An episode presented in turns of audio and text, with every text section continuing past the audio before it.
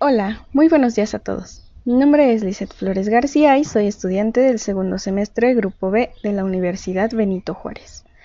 En este episodio le daremos un enfoque a la materia de Anatomía Humana 2 impartida por el doctor Fernando Ochoa, desarrollando el tema de sistema muscular. Para comenzar, el sistema muscular lo encontramos como estructuras individualizadas que atraviesan una o varias articulaciones que llevan a cabo contracciones esto permitiendo eh, transmitirles movimiento. Este proceso lo lleva a cabo células especializadas conocidas como fibras musculares, cuya energía es o puede ser controlada por el sistema nervioso. Un dato muy importante es que los músculos son capaces de transformar la energía química en energía mecánica. Para poder identificar mejor el músculo vivo lo observamos en un color rojo.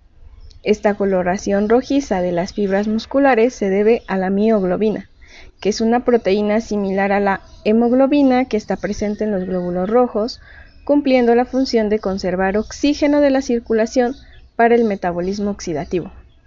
Algo que seguramente no sabías es que los músculos representan el 40 al 50% del peso corporal total. En cuanto a las funciones musculares, debemos tener en cuenta que no solo se enfocan en la producción de movimientos corporales globales, por ejemplo, caminar, correr, hablar, etc., o darnos un aspecto físico diferente como consecuencia de trabajarlos en la ejercitación, sino también nos dan la estabilidad a la hora de posicionar el cuerpo por medio de contracciones, estabilizando las, las articulaciones, dándonos soporte en las posiciones del cuerpo, como al estar sentado o de pie. También nos ayudan a regular el volumen de los órganos por medio de las contracciones, por ejemplo, en las bandas anulares de los músculos lisos, que nos ayudan a evitar el escape del contenido de un órgano hueco, actuando como un bloqueo. Participan de igual manera en el movimiento de sustancias dentro del cuerpo, regulando la intensidad del flujo de los vasos sanguíneos, de la linfa y el retorno de la sangre al corazón. También pueden mover alimentos, orina y los y los gametos del sistema reproductor. Estos músculos actúan produciendo calor, junto con todo lo anterior mencionado por medio de contracciones. El calor que producen dichas contracciones será utilizado para mantener la temperatura corporal. Se encuentran divididos en nueve grupos, comenzando por los de la región de la cabeza, el cuello, el pecho, el vientre, la región posterior del tronco, los miembros principales, los miembros inferiores, los órganos de los sentidos y el perineo y se clasifican en cuanto a la situación por superficiales o cutáneas o profundos o subaponeuróticos. Los superficiales siendo los, los que están debajo de la piel y presentan al menos una de sus inserciones en la capa profunda de la dermis y se pueden localizar en la cabeza, ya sea en el cráneo en la cara, en el cuello y mano, en la región del hipotenar. Un ejemplo de ellos es el, el platisma. Los profundos siendo los músculos que no tienen inserciones en la capa profunda de la dermis y la mayoría de las veces se insertan en los huesos. Estos se encuentran debajo de la fascia superficial. Un ejemplo es el pronador cuadrado. En cuanto a la forma, se clasifican por largas, cortas y anchas. Las largas se encuentran especialmente en las extremidades, en, las zonas más superficiales eh, siendo los más largos, pudiendo pasar por dos o más juntas. Un ejemplo son los bíceps branquiales. Las cortas, por ejemplo, los, músculos de la mano, estos se encuentran en las articulaciones cuyos movimientos eh, tienen poca amplitud, lo que no excluye fuerza ni especialización. Y los anchos se caracterizan por ser laminares, estos se encuentran en las paredes de las cavidades grandes, eh, por ejemplo el tórax y el abdomen. Y un ejemplo de, de músculo es el diafragma. En cuanto a la dirección de la fibra, encontramos el recto, el transversal y el oblicuo. El recto es paralelo a la línea media y un ejemplo de él puede ser el recto abdominal. El transversal es perpendicular a la línea media y este podemos encontrar el transverso del abdomen, el, oblicuo es diagonal a, la línea media y un ejemplo es el oblicuo externo. En cuanto al origen e inserción, el origen se da cuando se origina en más de un tendón. por ejemplo el bíceps y el cuádriceps. Y la inserción es cuando se inserta en más de un tendón, por ejemplo el flexor largo de los dedos. En cuanto a su función, encontramos al agonista, antagonistas, sinérgicas y fijadores. Los agonistas son los principales músculos que activan un movimiento específico del cuerpo, se contraen activamente para producir un movimiento deseado.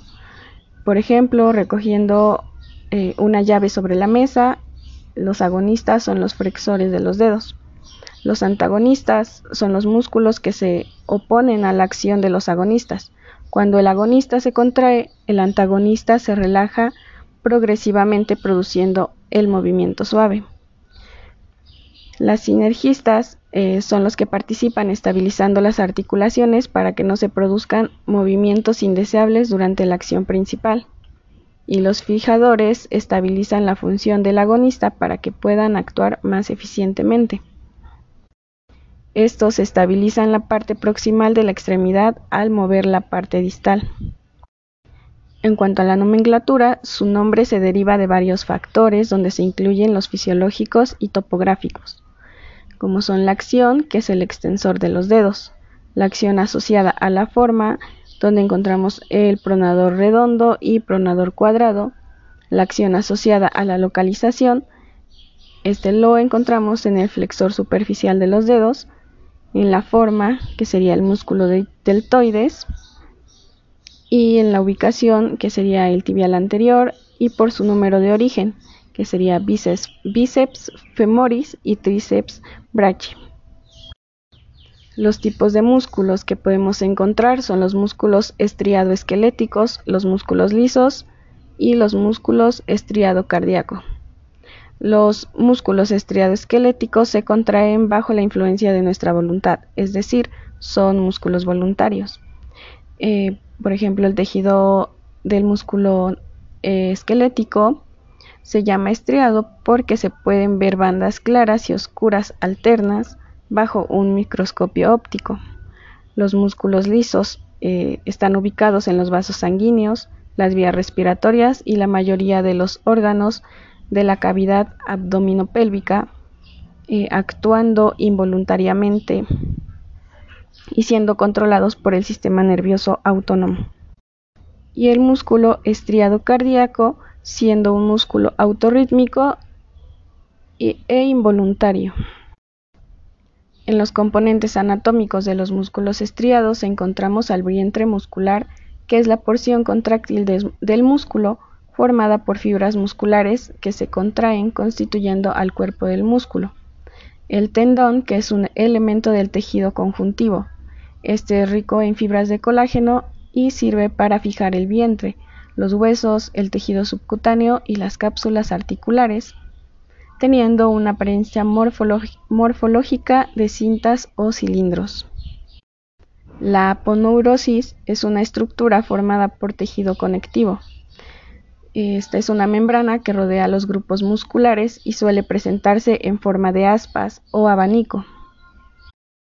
Las vainas tendinosas son estructuras que forman puentes o túneles entre las superficies óseas sobre las que se deslizan los tendones. Eh, su función de estas es contener al tendón permitiéndole deslizarse fácilmente. Las bolsas sinoviales se encuentran entre los músculos o entre un músculo y un hueso estas son pequeñas bolsas revestidas por una membrana cerosa que permite el deslizamiento muscular. El nombre que se da a los músculos se deriva de varios factores, incluidos los fisiológicos y topográficos, teniendo en la contracción concéntrica al músculo que se acorta y tira a otra estructura, como el tendón reduciendo el ángulo de una articulación. Eh, por ejemplo, llevar un libro que está sobre la mesa a la cabeza. En la contracción excéntrica, esta se da cuando la longitud total del músculo aumenta durante la contracción. Por ejemplo, eh, puede ser cuando volvemos a poner un libro sobre la mesa.